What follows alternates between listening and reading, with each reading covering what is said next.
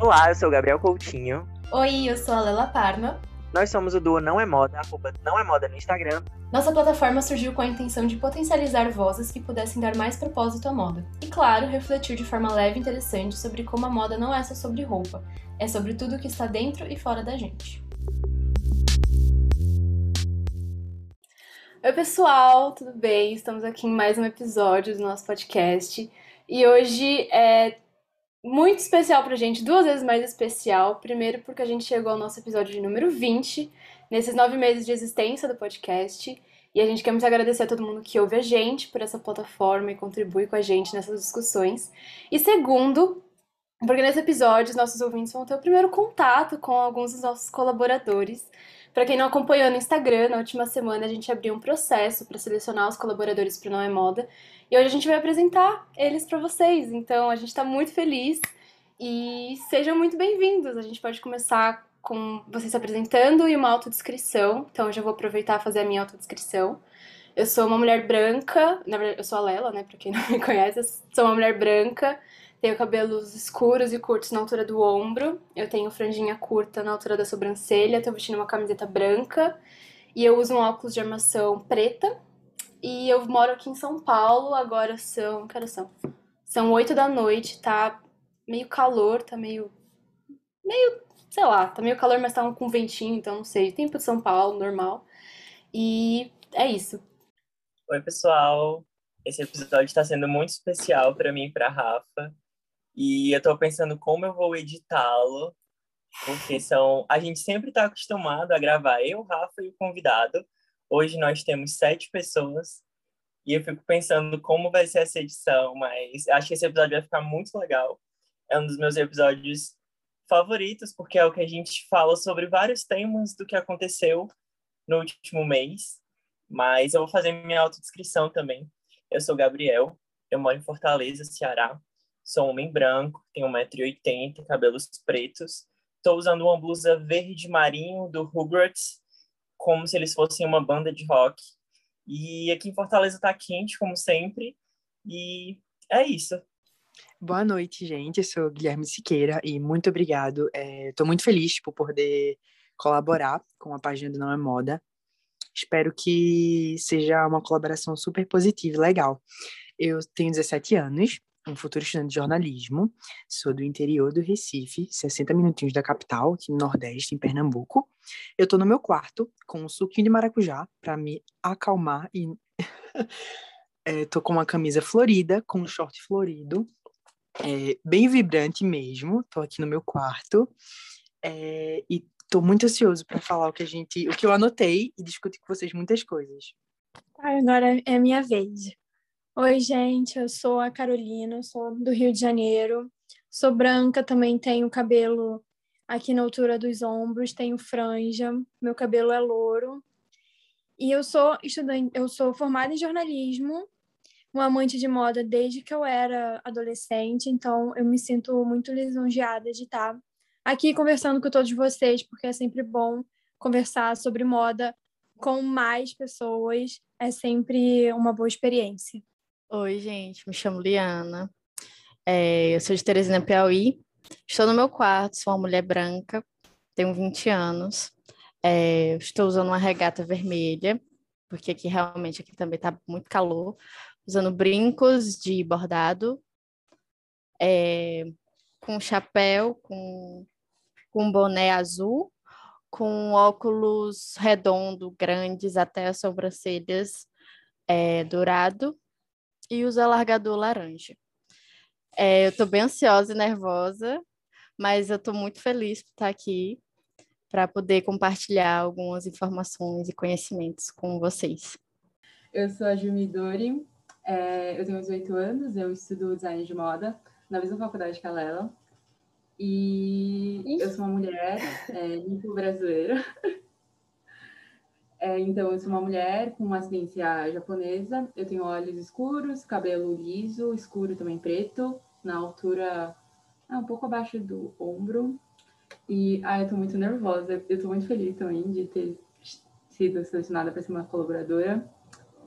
Mas tô bem nervosa, gente. E é isso. Espero que dê tudo certo.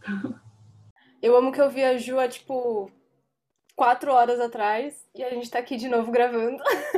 Adoro.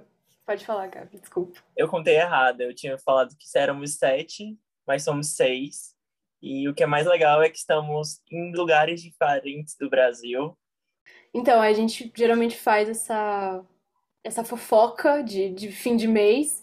E antes de começar a gravação, a gente tinha começado a falar de um assunto sobre a Gisele, e aí a Carol ia levantar um ponto. Então, acho que a gente pode partir daí e depois seguir pelo, pelo roteiro que a gente montou. Tá ótimo.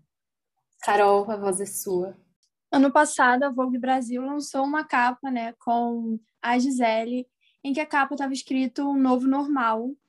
E a, a Rafa falou sobre um novo normal, sendo que ela estava usando uma blusa da Prada. E essa foto, ela, essa capa, ela não foi programada. Então eles tiveram que pegar uma foto e reciclar essa foto para colocar na capa. Essa foto ela era de, eu acho que um ano atrás. Então foi muito, não foi programado, sabe? Não é uma capa que muita gente gostou, mas depois dessa explicação que a Vogue estava precisando fazer uma capa que eles não estavam com ideias e só reciclaram, eu até agora relevo essa capa mesmo eu não achando nem um pouco a melhor da Vogue Brasil. Ah, eu não sei se eu relevo tanto não, viu? Porque a Vogue Brasil é Vogue Brasil, então tipo, eles têm, acho que, plenas condições de criar alguma coisa que fosse mais colado com a realidade, sabe? Tipo, eles poderiam fazer uma reciclagem dessa em outro momento, sabe? Talvez com sob outro contexto, não sei se foi a escolha mais mais apropriada naquele momento, assim. Eu poderia até relevar se fosse outro contexto, mas Vogue Brasil sendo Vogue Brasil, eu não sei se eu consigo perdoar tão fácil, então só eu lembro bem dessa capa porque ela foi bem no início da pandemia, eu acho que ela foi em abril, maio, assim, foi bem no começo. E ela teve uma repercussão realmente muito negativa, porque eu acho que no momento, a, a, tanto editores quanto jornalistas de moda não sabiam bem o que falar sobre moda num momento tão delicado. Eu, eu lembro que foi daí, se não me engano, que o Portal das Modas também viralizou com uma carta aberta à Vogue. E eu acho que serviu meio que como uma luz para um jornalismo crítico que perdurou durante alguns momentos, alguns meses, para outras edições de revistas de moda brasileira, sabe? Eu acho que foi um erro. Não, não dá para fugir, não dá para dar outro nome além de que foi um erro. Foi bem insensível, mas eu acho que tentando ver um lado positivo, tanto a Vogue quanto a Elle, quanto outras revistas desse segmento decidiram ser mais humanas daí em diante, sabe, nesse momento de pandemia. Então, eu acho que foi bem emblemático, foi um momento bem emblemático e que até hoje, um ano depois, a gente está conversando sobre, né? Então, com certeza foi um marco. É, acho que só complementando a Lela, eu também acho que a Vogue Brasil, eles com certeza têm um banco de imagens, sabe? Eles poderiam muito bem ter escolhido uma outra foto. Tipo, não era, sabe, a única opção deles. Então, acho que também foi uma escolha um pouco irresponsável, sabe? Exato, irresponsável. Eu acho que é a, é a melhor palavra para definir essa capa. A gente levantou essa discussão até chegando na Gisele, porque a gente estava falando sobre o Met Gala desse ano Verdade. E eu estava dizendo que a Gisela ela não é muito de seguir o tema, né? Eu estava explicando a definição para do que era o Met Gala para para acho que foi para a, a Juliana, não sei. E ela não é muito de seguir. Ah, apesar que eu acho ela uma mulher belíssima, belíssima, belíssima. E o Hugo Gloss, eu acho que eu vi no Hugo Gloss que ele estava falando que ela deu uma entrevista para o Hugo, eu acho, que ela não era de ter muito produtos de grifes, ela era muito sustentável. Aí veio essa coisa da, da revista com a camisa da, da Prada, eu acho, do Novo Normal, né? Mas será que a Gisele vai estar no Met Gala esse ano? Eu adoro ela. Talvez é, esteja. Eu acho que eu acho que provavelmente ela vai estar, mas em relação ainda à capa da Vogue, é, foi totalmente contra o que a Gisele prega, né, a imagem pública dela, essa capa. Então eu acho que foi realmente um desencontro total, assim, de editoria com a própria assessoria da Gisele, assim, foi um momento errado, porque não se alinhou nem com o momento, nem com a revista, nem com a personalidade. Exato, exato. Então, acho que seguindo assim o que a gente estava comentando do Met Gala, né? A gente tem aí mês que vem, dia 13 de setembro, a primeira parte do evento, né? Que vai ter a sua segunda parte da exibição, né? Alguém me corrija se eu estiver errado. No dia 5 de maio, no ano que vem, porque não teve em 2020, né? Então, o que esperamos do Met Gala? Que tem, vai ter o tema. Alguém me lembra qual é o nome do tema? É sobre moda americana, mas eu não lembro qual era o título completo. American Fashion, é isso mesmo. É isso mesmo, né? Ah, então. Então, o que esperamos de Met Gala, gente? Para começar, com uma pessoa que não, não tem tantas informações do Met Gala, eu queria muito que vocês explicassem um pouco mais, né? Como é que ele, como é que ele se formou, como é que é a questão da origem. Então, assim, como um bom, é, um bom fã desse baile, eu já fiz algumas pesquisas, e a criadora desse evento, se não me fale, é a Leonor Lambert, a mesma criadora da a idealizadora da Batalha de Versalhes, que eu não sei se vocês conhecem, se não me engano, foi ela. E ela também é responsável por, pela lista da. Ela já faleceu.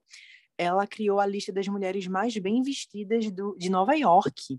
Né? O baile ele tem essa intenção de, de um convite para a exposição, ele, ele é para arrecadar fundos, né?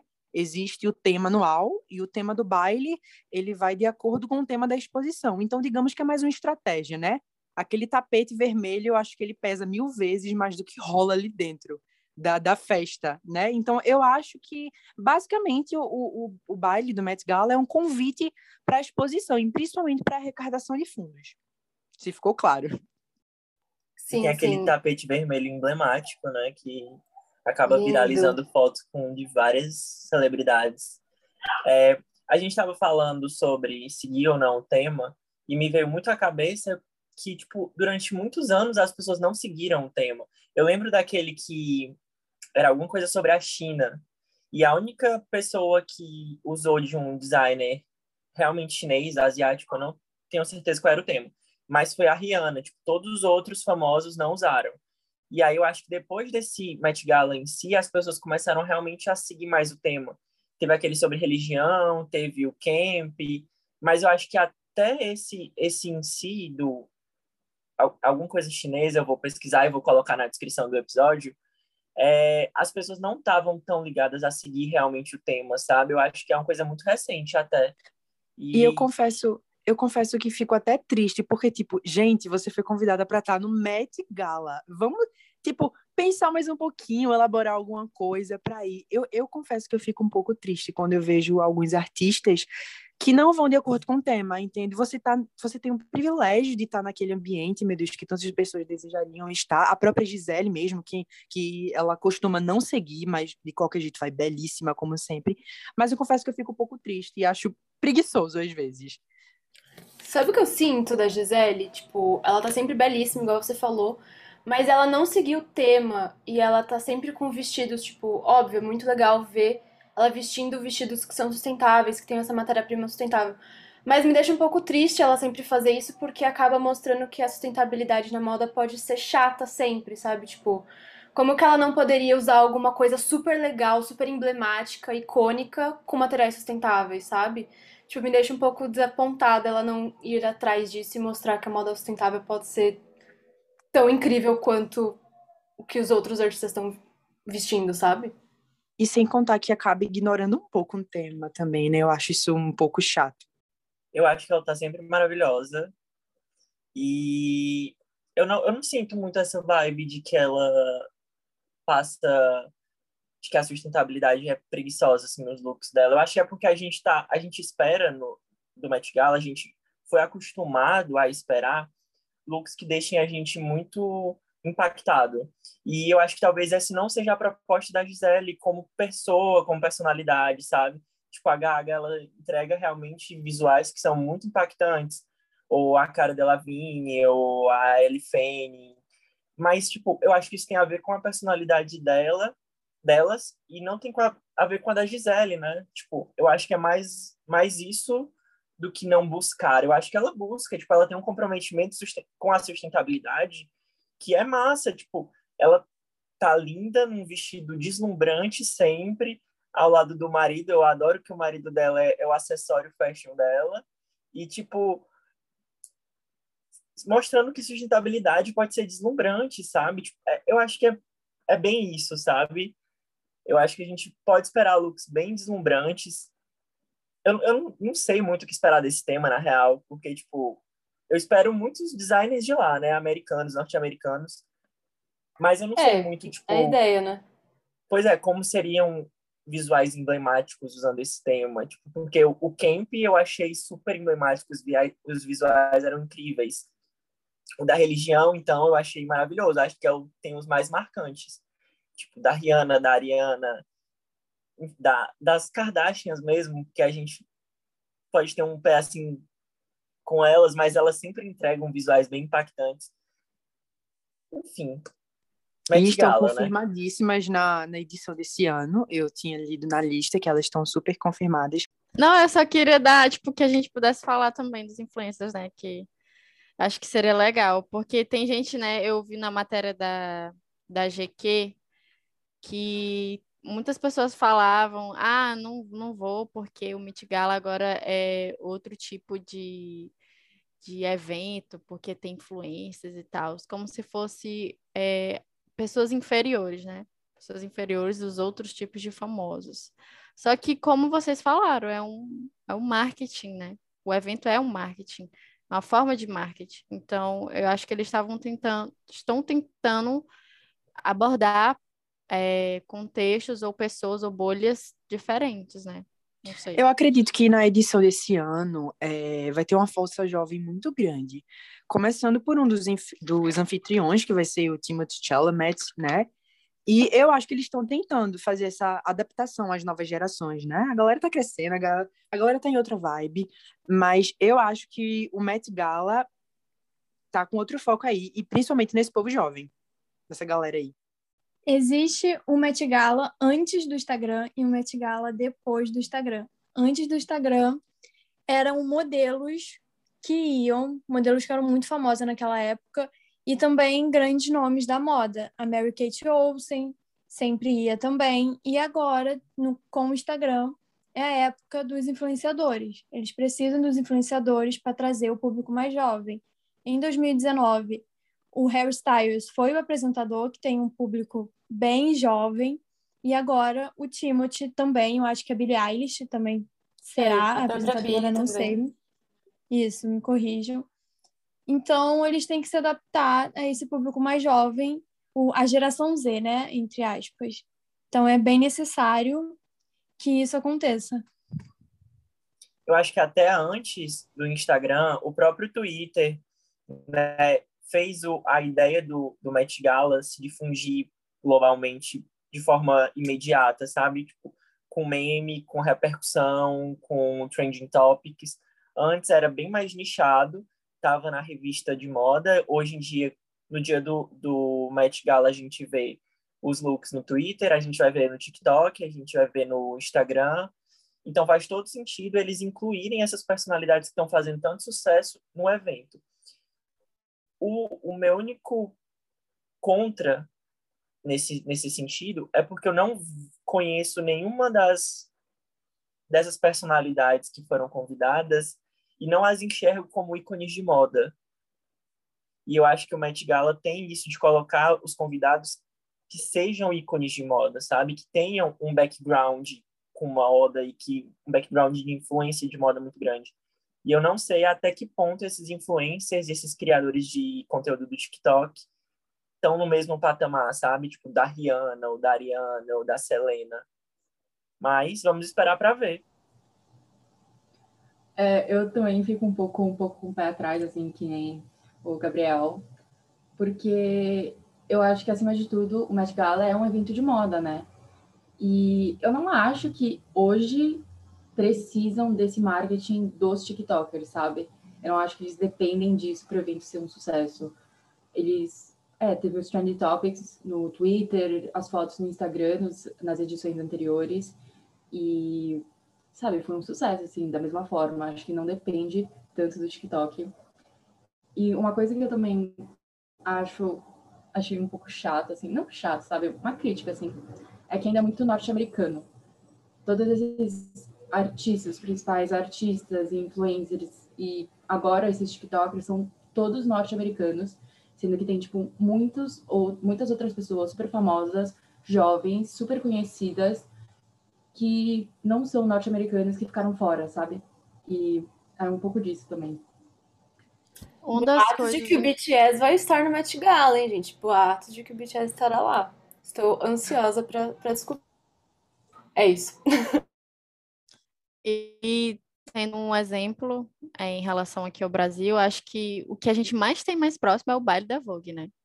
Assim, não sei, né? Aí eu fico me pensando, depois da pandemia, como é que vai ser? Será que vai ter influencers, TikTokers no baile da Vogue? Ou será que vai ter outro tipo de evento, né?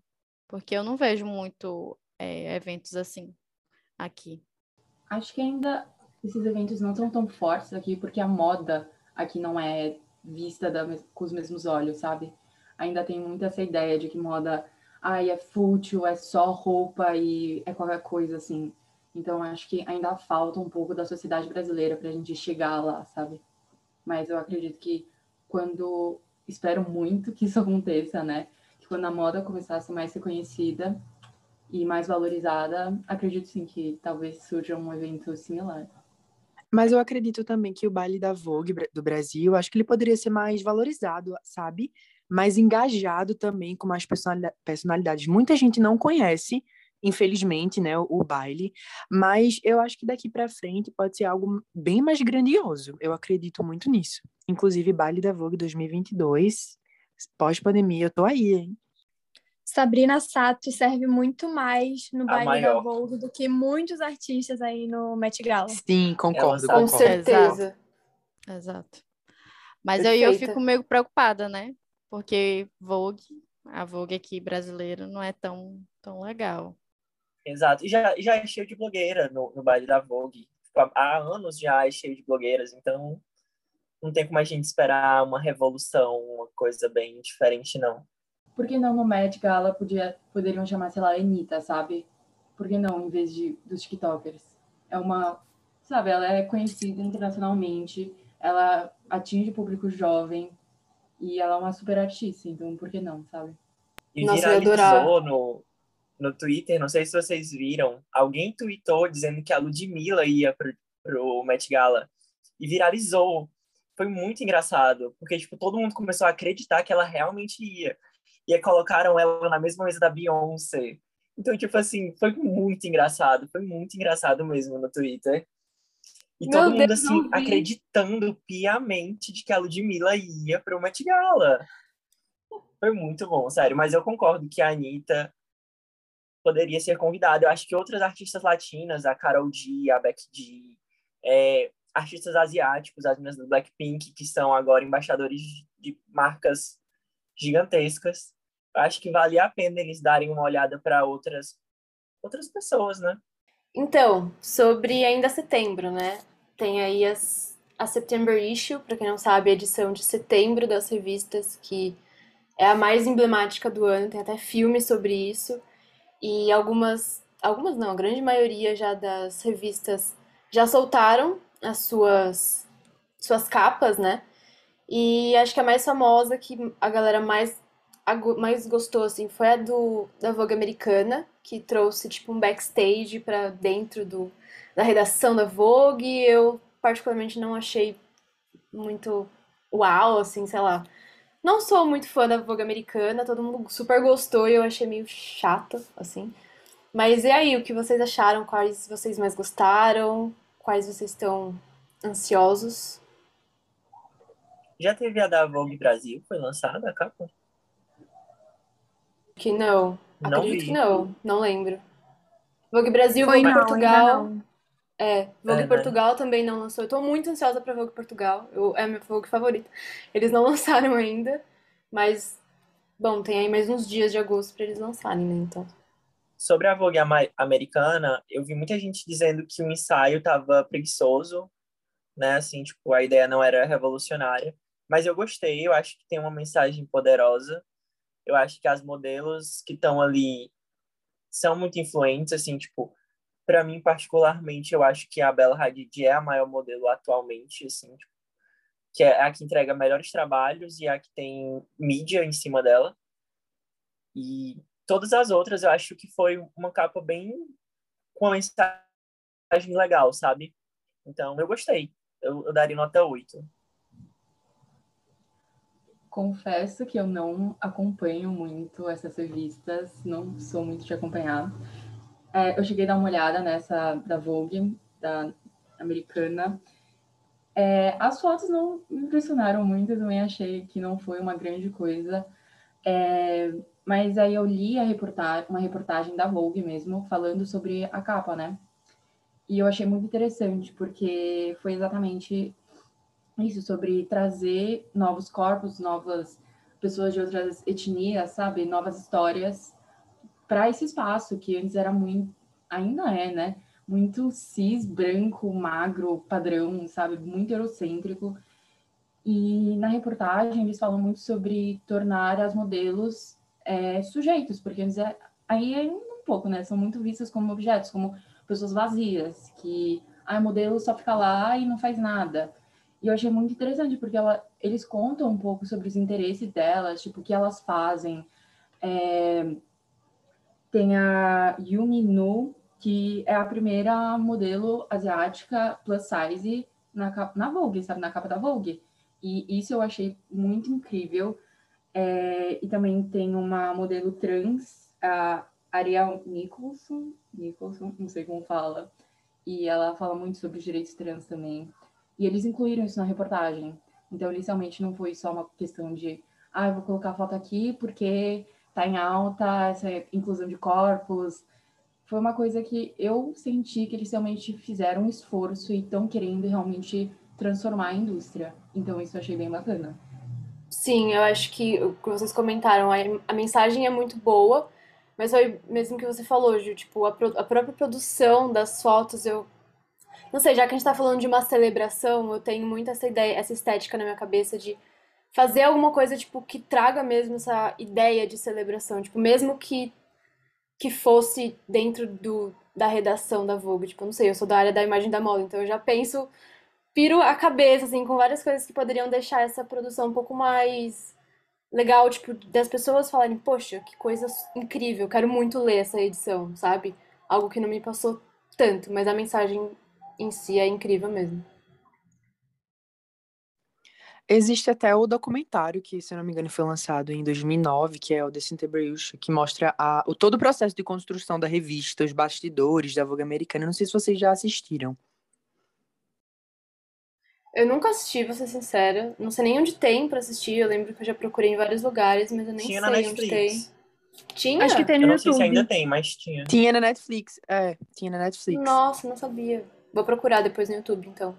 Uma curiosidade sobre essa capa da Vogue, da Vogue americana, se vocês não perceberam, bem na capa, né, tem um designer gráfico atrás com uma foto de paisagem. E se você ver todas as capas de setembro, praticamente todas, estão com uma paisagem no fundo. Quase todas elas. Então, isso foi um spoiler das outras capas de setembro dos outros países.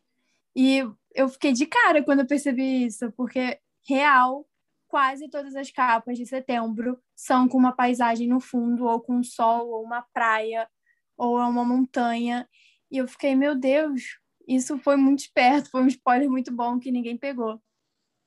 Eu acho que nem desse ano só, né? Tipo, todas as September issues que vem na minha cabeça são fotos de em paisagem também, não sei, de outros outros anos também. Não sei se às vezes é uma uma provocação, pode, sei lá, será que é uma provocação também, tipo, tipo jogar um, um shade assim? Talvez não, É. porque a Anna Winter, né, que ela também agora tá cuidando de, de outras capas da Vogue. As capas da Vogue, elas são meio que juntas agora, né? Então, acho que foi meio que uma ideia mais coletiva. Ou ela decidiu e falou que todo mundo ia fazer. Também pode ser isso. Pode ser. É. Eu vou falar de um tópico que eu trouxe e que ninguém deu bola, tá? Que foi sobre a coleção da C&A com a Bruna Marquezine e com a Sasha. A Aliana tá dizendo que deu bola sim, porque eu acho que vai ser uma coleção bem emblemática. está tendo um marketing super pesado. E eu acho que vale a pena a gente dizer que a C&A é a marca de fast fashion, né, que mais está investindo em lançar coleções com celebridades. Teve com a Manu Gavassi no ano passado, esse ano teve com a Juliette, agora tem com a Bruna e com a Sasha. Eu, eu acho meio desconexo a imagem da Bruna e da Sasha com a imagem da C&A, porque a Bruna constantemente aparece usando grife no Instagram, então não faz muito sentido, mas eu acho legal porque, tipo assim, não legal, mas eu acho curioso, porque as vendas ficam lá em cima de quando colocam uma celebridade na frente de uma coleção como essa, mas em contrapartida, a C&A ocupa sempre o primeiro lugar como a marca mais transparente no índice do Fashion Revolution. E a gente sempre fala que, ah, quando a gente pensa em transparência e sustentabilidade, a gente não pensa em venda em grande escala. E é isso que a C&A faz, principalmente quando investe num marketing tão pesado como usando Bruno Marquezine e Sasha. E eu queria saber É. o que vocês acham disso. Eu acho que só um comentário antes, vale lembrar que transparência não é sinônimo de sustentabilidade. Porque, tudo bem, você pode ter seus processos transparentes, mas não significa que eles são bons processos ou que o seu modelo de negócio seja um bom modelo de negócio para moda. Então, só queria deixar isso, levantar esse ponto. completando o que a Rafa falou, eles falam, né, que essa coleção é sustentável. Só que um mês atrás eles estavam anunciando que iriam fazer coleções em somente um dia. Cadê a sustentabilidade nisso? Isso é só Pois mais é. um greenwashing que eles estão fazendo. É, eles falaram que estão usando o tecido da EcoSimple, uma loja que eu adoro, inclusive. Mas, sei lá, não é suficiente, né? Exatamente o que a Carol falou. Eles iam fazer coleção em 24 horas, gente. Que, que isso? O que, que tá acontecendo, né? Eu confesso que eu gostei muito da. Se não me engano, acho que foi a coleção que eles lançaram com o Fiuk, que teve até um, um vestido que ele utilizava no Big Brother. E eu fiquei louco quando eu vi aquilo. Só que eu perdi o tempo, acho que tinha um prazo. E quando eu já fui na, no, no shopping, na C&A, não tinha mais aquele vestido. Mas eu, eu concordo muito com isso que com o Gabriel falou.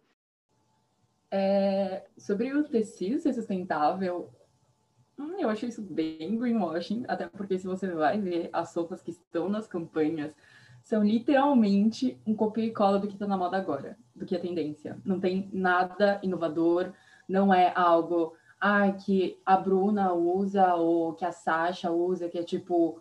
Ai, até porque o que elas usam assim não é tão único, sabe? Não tem ai, uma coisa marcante sobre o estilo delas. Então eu entendo que não tenha nada do tipo. Mas eu fiquei meio assim, sabe? Porque ah, eles falam que a coleção é delas, mas poderia não ser, ou poderia ser de qualquer outra pessoa que seria a mesma coisa. E vale Eu acho que dizer tem- só uma coisa que a C&A divulgou que elas estiveram no desenvolvimento de todas as peças, assim, no desenvolvimento criativo de toda a coleção elas estiveram. E vale dizer que eu gostei mais das peças que a, que estão relacionadas com a Bruna. As da Sasha eu achei tipo bem comum, mas as da Bruna estão legais. É. Gente, a Sasha. Ai, desculpa ali, pode falar. Não, mas eu só queria é, falar realmente dessa questão, porque eu li é, na Vogue, é, de 24 de agosto de 2021, que eles colocaram, sobre essa questão mesmo do certificado BCI, né? Que é onde é como se fosse uma avaliação dos riscos e dos danos que a produção de algodão é feita, né? Eles tentam, tem- é, tentam diminuir os riscos e também ver essa questão da promoção justa do trabalho em relação a essa matéria-prima. Só que aí eu fico me perguntando, são todas as roupas? Será que é todas as roupas? Ok, ela é uma fast fashion, não tem o que, o que dizer mais. Infelizmente, ela é uma fast fashion, mas se ela quer fazer uma coleção que traga essa sustentabilidade, é em todas as roupas? Ou, sabe? Por que não promover mais em relação a isso? Por que não falar mais em relação a isso? Porque parece que o marketing está voltado totalmente para as famosas. E isso me lembra muito o que foi feito o post, né? Do Não é Moda sobre celebridades e modelos. É, porque realmente parece que que a, a C&A e as lojas de fast fashion como Marisa e Riachuelo gostam muito de pegar pessoas famosas ou, da, é, ou globais para fazer coleções e vender mais. Mas é, até que ponto isso é bom e ruim, né? Não sei. Mas eu gostei das roupas. Eu acho que eu gostei o das ele tá realmente o marketing, eu acho que ele tá realmente na dupla, que é a Sasha e a Bruna, né? As queridinhas, assim. Primeiro, a Sasha por ser filho da Xuxa, é, Bruna por ter iniciado muito nova é, na Globo, né? Então, ver esse processo de evolução delas duas. Eu acho que, se não me engano, a Sasha ela é formada em moda por uma universidade dos Estados Unidos, eu estava lendo sobre isso. Mas, com certeza, o marketing tá mais na dupla e na amizade das duas. É o que eu acredito. Mas sabe o que eu O que eu pensei? ia- Eu pensei, tipo, porque a- eu acho que uma dupla que é mais vista ultimamente é a Bruna e a Manu Gavassi. Não a Bruna e a Sasha, sabe? E aí eu fiquei assim, tipo, por que não elas duas em vez da Sasha e a Bruna? Porque, sei lá, não sei. Eu acho que a Sasha não é tão próxima do público brasileiro, sabe? O que eu ia falar, aquela hora que. Não lembro quem que foi. Ah, o Gabi que falou que a Sasha desenhou as roupas, elas tiveram um processo. E o Gui falou, sim, a Sasha se formou esse ano na Parsons, que é uma das faculdades mais renomadas do mundo de moda. E assim, pessoas matariam pra estudar na Parsons. No caso, eu, aquelas brincadeiras. Não mataria, mas tipo, ela. Eu e a Ju, as estudantes de design de moda, a gente mataria pra estudar na Parsons. E, poxa, ela tá na melhor faculdade de moda do mundo e ela faz aquilo. Sei lá, tipo, tudo bem, é C&A, ela não vai fazer uma coisa vanguardista, obviamente. Mas não sei, gente, eu fiquei meio com o pé atrás disso. A mesma coisa que a Ju falou, tipo, são roupas totalmente normais e não sei. Fico meio revoltada com isso. Mas nada contra também, né? Fazer o quê? Mas sabe o que eu li na Metrópole? Que realmente foi em relação a isso, de que a, a, a relação da Sasha da, com a coleção é que ela traria os clássicos de uma forma é, contemporânea, como, como po- camisas polos e calças, calças jeans. Mas para mim aquilo ali é como se fosse uma Shein, Shein, Shein, Shein? É Shein que fala? Uma Shein lá. brasileira, sabe? Mas eu gostei porque As assim, da Bruna parecem muito as roupas da Shein. Sim, pô, As sim. roupas da Bruna mas- parecem muito as da Shein, é da coleção. E Mas se a coleção é inspirada no lifestyle delas, então será que isso significa que elas usam Shein? Sei lá, né? Tipo, Pois é, entendeu? No E BBB aí- elas Tá estavam usando Shein, né? A Vitube, a Camila, a Camila, esqueci o de sobrenome. Lucas. Lucas. Camila de Lucas, e aí elas usavam top, e aí elas meio que Sim. Falavam em, em código que tinham comprado na Shein. Aí uma coisa que eu fico me perguntando, como uma pessoa de classe média, é, como algumas amigas minhas, se na Shein e na C&A tem as mesmas blusas, e na Shein é 10 reais, e na, na C&A é o quê? 100 reais, R$ 199,90, qual é que ela vai comprar? Qual é que o estágio que ela ganha de 300 reais vai dar para ela comprar? Entendeu? É uma outra crítica. Ah, eu só tô criticando as coisas, né? Socorro. É, eu tenho minhas dúvidas, assim, sabe? Eu não, não gosto, não gosto, definitivamente não gosto dessas parcerias de, principalmente, influencers com, sabe, lançando coleção de roupas, assim. Porque, e sempre falam, ah, participei do processo criativo. Mas, tipo, você gostar de roupas não significa que você é um profissional da moda, sabe? E o trabalho que a pessoa vai fazer no backstage, na produção, tipo, não é, é, é um muito, eu vejo muito mais como eu gosto, eu não gosto, do que saber de fato se aquilo é, sabe, a saber trabalhar com aquelas coisas. Eu acho que eu tenho essa, muito essa ideia assim né, na cabeça de que sempre que é uma pessoa famosa que está fazendo essa collab com alguma marca, é muito mais marketing para divulgar do que realmente é uma collab, tipo, eles estão realmente trabalhando em conjunto. Total, Sim. a, a, a Marina Rui Barbosa enlouquecida, né? Ouvindo a Juliana falando agora, pelo amor de Deus. Ai, gente, eu vou me abster da Marina Rui Barbosa, senão eu vou falar o que eu não devo. E teve também esse caso das celebs, não, não só no Brasil, né, obviamente, mas teve recentemente a coleção da Dior, do Kim Jones, com o Travis Scott, se não me engano. Que postaram uma, um vídeo dele costurando no Twitter. Tipo, gente, eu duvido que o Travis Scott costurou alguma roupa dali, sabe? Tipo, marketing escancarado só pra vender mesmo. E todo mundo ficou, meu Deus, o Travis Scott participou do processo. Tipo, gente, por favor, né? Enfim, ele lembrei ficou disso. 10 minutos, ele ficou 10 minutos no ateliê, gravaram um vídeo e ele foi embora. Exato. Foi aconteceu. Exato. E, nossa, chocou muitas pessoas. Uau! Mas enfim, né? Aí temos. Qual era o último assunto? Eu não tô com o doc aberto aqui. Gabi. Era Beyoncé e Jay-Z para Tiffany's. Boa. Beyoncé, a primeira mulher preta a usar aquele colar enorme da aquela pedra amarela, lindo. Gerou muitas críticas, mas muita aclamação ao mesmo tempo. E aí, o que achamos sobre Beyoncé? Não, não, não vou nem falar nada, porque, enfim, perfeito, impecável e maravilhoso. Uma coisa que eu vim pensando desde a coleção, a última da coleção da Ivy Park, é, não é uma crítica, mas é mais uma coisa que realmente eu estive pensando. É, quem é o público que consome a Ivy Park, sabe? Porque, tipo, a Beyoncé, ela falou sobre a inspiração dos cowboys pretos para essa nova coleção e tal.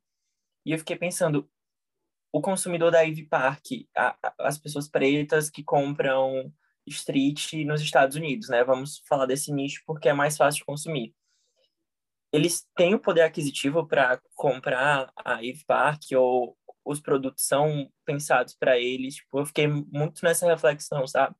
Porque eu vi um menino que é aqui brasileiro, branco, que é classe média alta, usando Eve Park, dizendo que ia comprar da nova coleção e tal. Aí eu fiquei com isso na cabeça. É verdade, né? Eu tava pensando esses dias, quando saiu a coleção, que eu vi a coleção, aí eu falei, meu Deus, de novo, tipo, outra coleção, não fazia o quê? Acho que poucos meses desde a última coleção que ela lançou. E aí eu fiquei bem pensativa, também não é uma crítica, mas acho que uma reflexão que eu fiquei, né, refletindo, obviamente. Mas ficou na minha cabeça de que, tipo, qual a frequência de que ela tá soltando essas, essas coleções? Tipo, não sei se alguém chegou a fazer uma conta, mas não sei, ela tá lançando muita roupa, às vezes esgota rápido, eu não sei como que é a produção, tipo, se tem sempre estoque e se fica uma produção constante das peças. Mas não sei, eu achei que, tipo, ela tá lançando muita coleção, assim, rápido. E eu tô tentando entender qual que tá sendo esse direcionamento da Adidas com, com a Ivy Park. E, enfim, não sei se vocês pensaram nisso também. Então, eu não sei se a coleção da Beyoncé, né, ela segue a mesma linha de produção da, das coleções da Adidas normal, mas existe muita, se for, existe muita coisa por trás que a gente não sabe, porque a Adidas ela tem fornecedores de países asiáticos do sudeste asiático e a Adidas, o nome da Adidas e da Nike estava metido em um assunto em que eles cancelaram vários pedidos por causa da pandemia e isso acabou afetando vários trabalhadores daquele, daqueles países. Então, se ela usa a mesma linha de produção, a gente tem que pensar sobre isso também. Mas eu não posso dizer porque eu também não acompanho tanto assim a coleção da Beyoncé, porque eu também não tenho dinheiro para comprar, gente. Porque eu vou acompanhar, gostar de alguma coisa e não vou conseguir comprar. Queria muito tênis, não vou mentir o tênis, aquele que até, até apareceu, acho que no episódio de Gossip Girl, no primeiro episódio. Gente, aquele tênis é um dos meus sonhos de consumo. Mas, né? Ai, quando, quando voltar Gossip Girl desse hiatus pra, pra mid-season, a gente tem que fazer um episódio só falando de Gossip Girl, dos looks e tudo, porque eu estou assistindo, não sei se vocês estão, mas eu quero. Felizmente vou me abster. Gente, vocês vou me acreditam? abster dois. Vocês acreditam que minhas amigas ficam, tipo, super chocadas quando eu digo que nunca assisti Gossip Girl? Tipo, como assim tu gosta de moda e nunca assistiu? Olha a cara da Rafa chocada. Juro, nunca assisti, de verdade. Vocês vão me matar depois, né? Já tô percebendo. Gente, eu já Ah, mas assisti eu o tô assistindo, primeiro né, Gossip Carol? Girl. Eu assisti o primeiro Gossip Girl, acho que três vezes. Eu assistia quando ele ainda passava na televisão aqui no Brasil. Então, Carol, eu mas você nunca tá me assistindo interessei. essa- essa nova versão? Esse reboot? Eu, Aham. eu tô assistindo, só não assisti o último episódio ainda, porque eu tô com preguiça.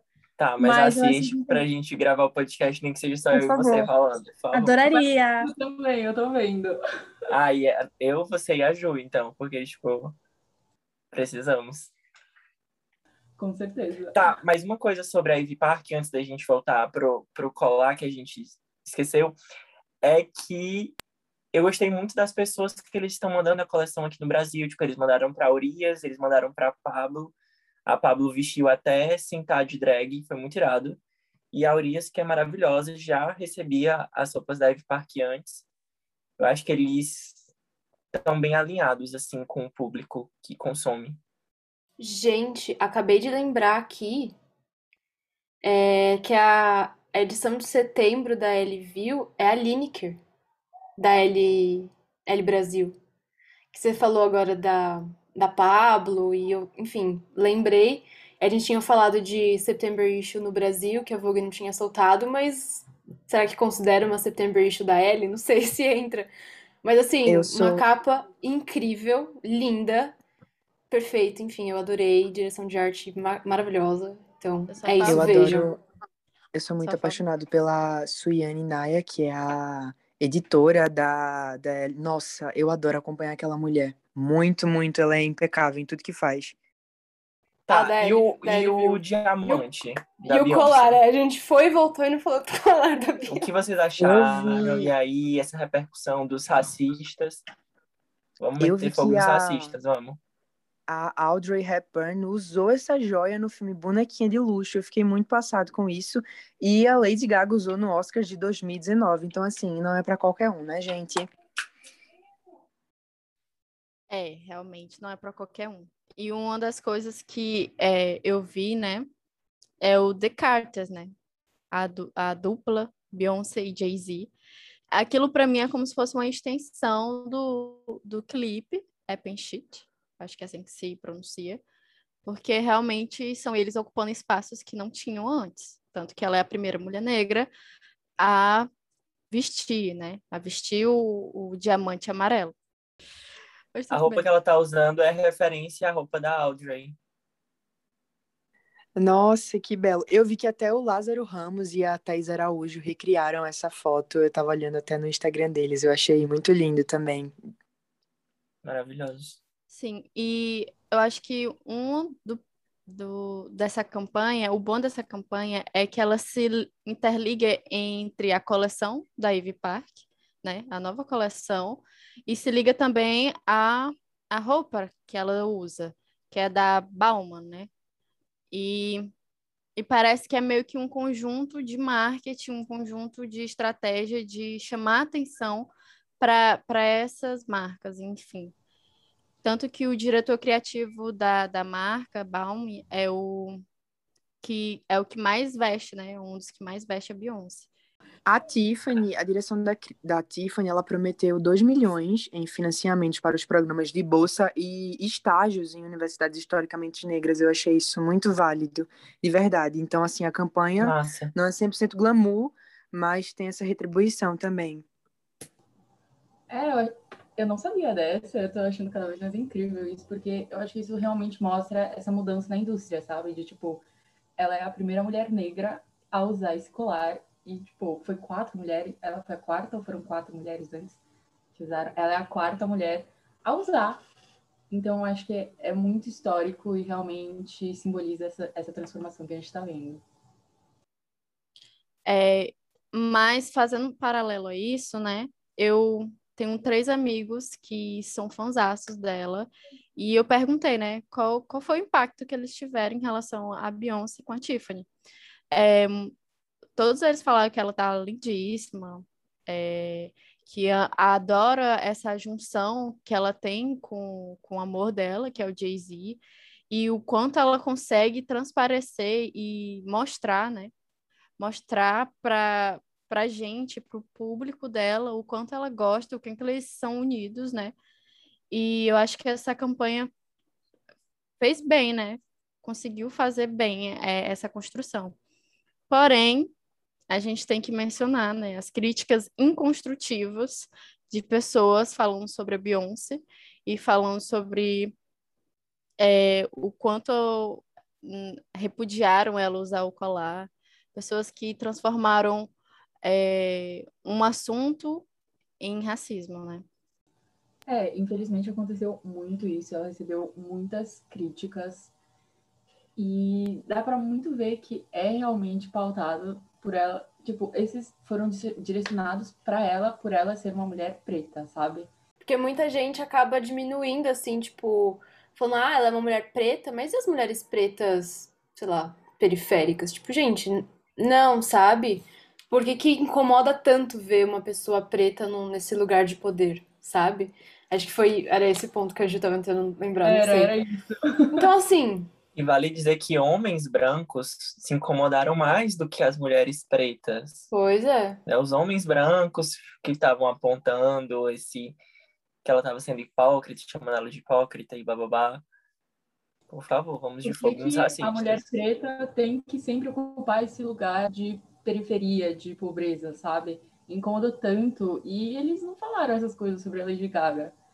E essa campanha, não sei se vocês viram, ela é, incomodou até, eu não sei se, era, se foi um jornalista, mas era alguma personalidade que criticou a campanha nos comentários, eu acho que foi assim, falando elite branca. Foi o Agnaldo, se referindo... Agnaldo Silva. Isso, perdão, perdão. É, ele mesmo falando assim, elite branca, alguma coisa do tipo, foi algum comentário. Eu fiquei, gente, não, pelo amor de Deus. É porque, assim, uma das críticas, críticas, né, nem acho que, que a crítica é realmente racismo, que ele estava te, tentando se expressar no Twitter, é essa relação de estrutura de poder que a marca tem, que a marca Tiffany tem, porque esse diamante, não sei se vocês sabem, mas é um diamante amarelo que ele foi, entre aspas, descoberto na América, na, ou na África do Sul, e foi descoberto pelo Charles Reeve Tiffany, né, que é o dono, acho que é dono da, da Tiffany. E, e fala essa questão realmente de, da estrutura da marca, de ela ser uma mulher bilionária e tal, mas essa questão da crítica que ele crítica e transformada em racismo que o Agnaldo, né? Agnaldo falou, foi essa questão da estrutura de poder. Só que existe realmente essa crítica sobre a estrutura de poder de pessoas bilionárias é, demonstrarem o, o, seu poder financeiro. Mas por que, que tem que ser só com a Beyoncé, né? Como, como a Ju falou, como vocês já falaram, por que, que não falavam isso de outras pessoas, outras pessoas brancas, né? Realmente é, é bom para se pensar sobre o porquê não é bom ter bilionários no mundo. Mas será que a gente só vai falar isso quando o bilionário é uma pessoa negra? Mas a próxima pessoa que vai usar é a Gal Gadot. E a Gal Gadot tem muito muitas pessoas que não gostam dela porque ela já fez parte do exército israelita, né? Do exército de Israel. E eu quero ver como é que vai ser repercussão disso, se vai ter os mesmos comentários ou se vão totalmente abster que ela já fez parte do exército de Israel e que ela tá linda com aquele com esse cordão, com esse com essa pedra amarela. Eu duvido que vai ter tantos comentários negativos igual a Beyoncé recebeu, mas né, vamos esperar. Então é isso, pessoal. Muito obrigado a quem ouviu esse episódio, que arrisco eu dizer o episódio mais longo até então do nosso podcast. Mas estamos muito felizes e esperamos que vocês gostem. Conheçam os nossos colaboradores no nosso Instagram. E até o próximo episódio. Muito obrigado. Obrigada, gente. Até o próximo.